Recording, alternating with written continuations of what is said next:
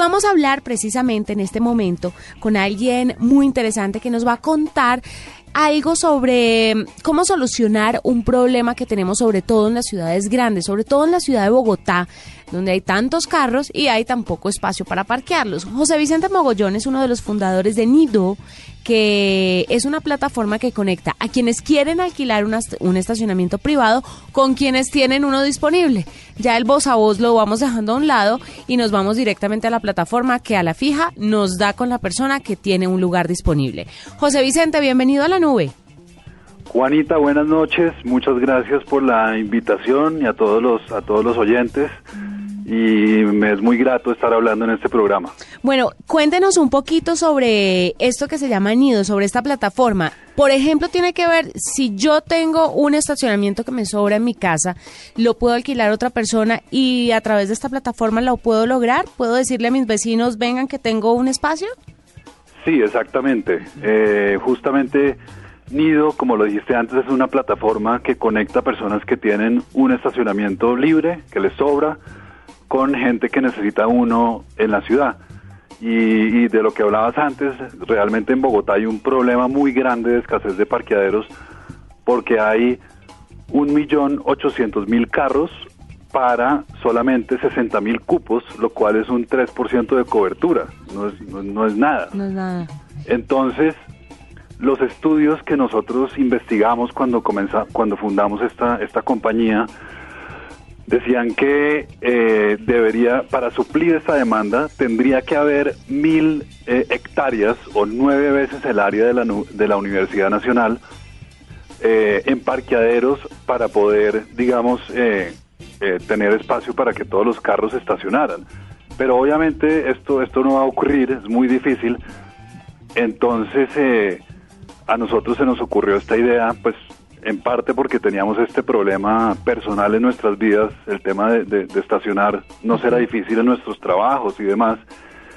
Y lo que queremos es aprovechar la infraestructura que existe actualmente en, en la ciudad, en las oficinas, en los, en los parqueaderos de los, de los edificios, para que la gente que tenga parqueaderos disponibles los pueda alquilar a la gente que necesita uno. Porque es que finalmente, José Vicente, es mucho más económico alquilar un apartamento de un edificio que esté junto al trabajo que meter el, el carro en un parqueadero, pues, de los, de los que uno se encuentra en la calle y que el minuto vale más o menos 100 pesos.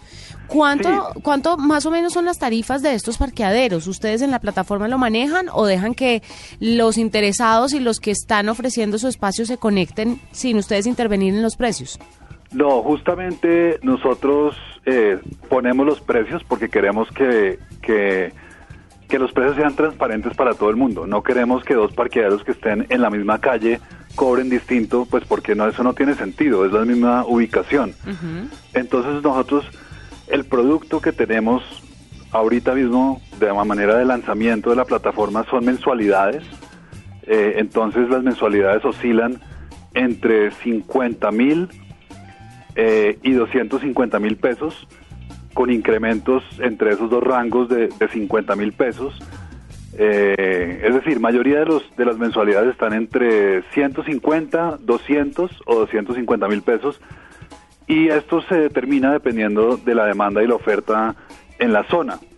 Si es una zona pues muy exclusiva, donde, donde se paga el parqueadero muy caro en esa zona, pues son 250 pero en la plataforma ofrecemos la flexibilidad para que lo usen dos personas simultáneamente por el ah, tema de pico y placa. Eso le iba a preguntar, el tema de pico y, eh, placa y horario, por ejemplo, porque ah, seguramente en ciertos trabajos son muy rigurosos con los horarios y habrá unos que entren a las 7 y salgan a las 2 de la tarde, como otros que trabajen en jornada de la tarde. ¿Tiene eso? ¿Se pueden compartir de esa manera también?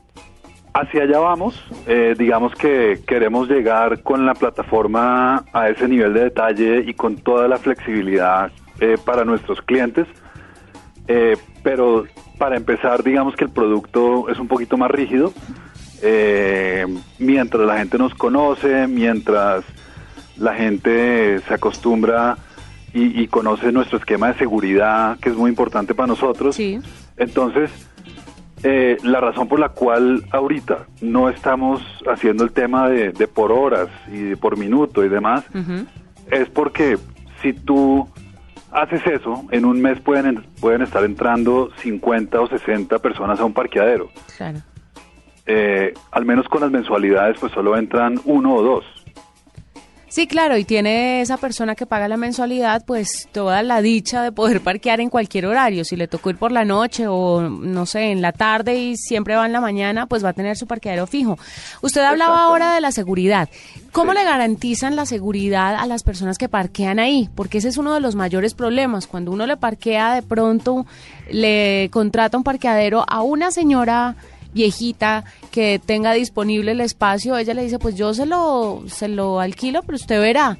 Y entonces si hay reacciones, si hay robos, si, no sé, se llevan el espejo, la gente difícilmente le responde a uno por este tipo de accidentes. ¿Ustedes cómo manejan eso?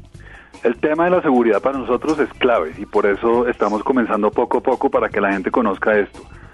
En primer lugar, todo el mundo que entra a la plataforma se tiene que registrar, de manera que nosotros sabemos quién está entrando a cada parqueadero, cuál es la cédula, cuál es el, eh, quién es la persona, le hacemos, entonces tenemos una, una, una serie de información sobre la persona. Segundo, a cada persona le hacemos un filtro en, en, un sistema que tenemos de una compañía que subcontratamos, donde eh, revisamos la cédula de estas personas en 1800 bases de datos entonces, si hay algo malo con la persona, si, si nos arroja un reporte negativo, pues no lo aceptamos eh, en nido. En tercer lugar, hay un chequeo físico eh, presencial y es que el vigilante tiene la información de la persona y del vehículo que va a entrar al estacionamiento. Entonces, esto, esto lo hacemos obviamente pues para que no entre nadie más, sino solo la persona que está registrada en nido. Claro. Respecto a lo que me decías antes de si hay accidentes, si hay un robo, si hay, si pasan pues ciertas eh, ciertas cosas, tenemos desarrollado todo un protocolo de, respuesta a este tipo de incidentes, eh, donde tenemos pues contactos con la policía, con con, eh, con, empresas de, de, seguridad, etcétera, y finalmente eh, hay calificaciones, así como en Uber, donde el que, el, el, que ofrece el parqueadero puede calificar al cliente y el cliente también puede calificar al que ofrece el parqueadero. Entonces, si después de todos estos filtros alguien se porta mal, pues nosotros tenemos ya, digamos, la retroalimentación de las personas para retirar a las personas de la plataforma. Queremos, como te decía, pues crear una comunidad segura donde todo el mundo se confíe y, y, puedan eh, y podamos eh, llevar a cabo este modelo de negocio. Claro, y siguiendo con el tema de la seguridad, quería preguntarle si ustedes tenían vigilantes propios o a los vigilantes de cada edificio les dan alguna especie de inducción o de preparación para que puedan estar conectados con ustedes y hacerlo bajo los estándares de seguridad que ustedes tienen. Sí, nosotros no tenemos vigilantes porque la idea es aprovechar pues las personas que ya están en la ciudad, en los distintos parqueaderos, etcétera.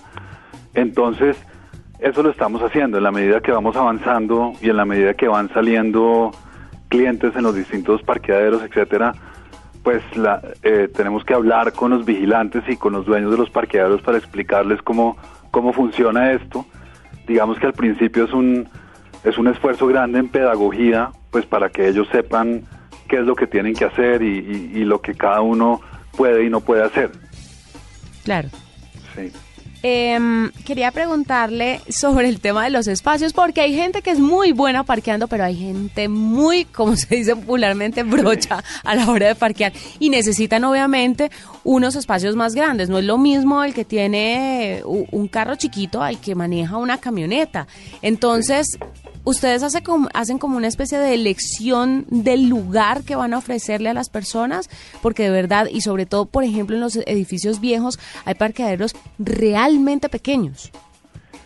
Sí, digamos que en la cuando un cuando alguien quiere ofrecer un parqueadero, eh, normalmente en la, en la plataforma nuestra hay un espacio para comentarios Y entonces ahí nos han estado poniendo los, los, los que ofrecen un poquito las características de algunos de los parqueaderos, pues porque claramente hay unas, hoy en día también hay unas camionetas que son muy, muy grandes para unos parqueaderos que pues son, son antiguos, como tú dices, y, y, pues es difícil que, a veces quepan. Entonces, eso, esa información la, la tenemos poco a poco y ya en el momento cuando hay un, un, eh, digamos, una conexión entre, entre el que quiere reservar ese parqueadero y el que lo ofrece, pues le, tenemos que decir al, al, que, al que lo reserva, pues que el, que el parqueadero tiene esas ciertas características que son limitantes. Ah, claro. ¿En qué, ciudades, ¿En qué ciudades, para finalizar, José Vicente, están disponibles? La gente puede entrar a la plataforma y en qué ciudades se encuentra este tipo de parqueaderos. Eh, lanzamos en Bogotá, eh, es la ciudad donde había, encontramos que era como el, el, problema más grande, está acá y también es el donde está el mayor número de parqueaderos y el mayor número de clientes potenciales. Entonces, por el momento solo está disponible en Bogotá pero eh, en la medida que, vayamos avanzando, miraremos cuál será la siguiente ciudad en Colombia a donde lo podremos llevar. Pues seguramente muchas ciudades lo van a necesitar. Y sabe qué, José Vicente, pues no sé si estoy equivocada, pero sobre todo en los pueblitos eh, se necesitan. La gente cree que no, pero de verdad no hay suficientes parqueaderos y la gente se mueve en carros. Lo digo yo que vengo de un pueblito, pues de, una ciudad pequeña que se llama Buga, en el Valle del Cauca, y por ejemplo está el Señor de los Milagros. Entonces mucha gente va a visitar el Señor de los Milagros y hay varias fábricas, diferentes empresas tienen sus fábricas allá y mucha gente llega con carro y hay poca oferta de parqueaderos. Entonces sería una buena opción que miraran también las ciudades pequeñas. Sí, no, de acuerdo. Es que el, el problema es grande en muchas partes y Juanita lo que termina pasando es que la gente estaciona en, en las calles y crea un trancón enorme. Entonces nosotros lo que queremos hacer con esto en parte es ayudar a, suena irónico, porque nosotros no queremos fomentar el uso del carro, pero sí queremos que eh, la gente no use la calle para estacionar y que se acostumbren a pagar un parqueadero. Es verdad. Pues él es José Vicente Mogollón, uno de los fundadores de Nido. ¿En dónde pueden entrar finalmente? Mira, la, la página web es www.nido con y eh, poniendo nido, así como lo acabo de, escribir en Facebook y en Twitter, nos pueden encontrar y también nos pueden escribir un correo si alguien eh, nos quiere dar retroalimentación de algo a info@nido.la. Entonces ahí nos pueden nos pueden encontrar. Perfecto, José Vicente, gracias por estar con nosotros y por esta iniciativa que de verdad va a ayudarle a muchas personas, sobre todo aquí en la ciudad de Bogotá. Bueno, Juanita, pues muchas gracias a, ti y a todos los oyentes de Blue Radio.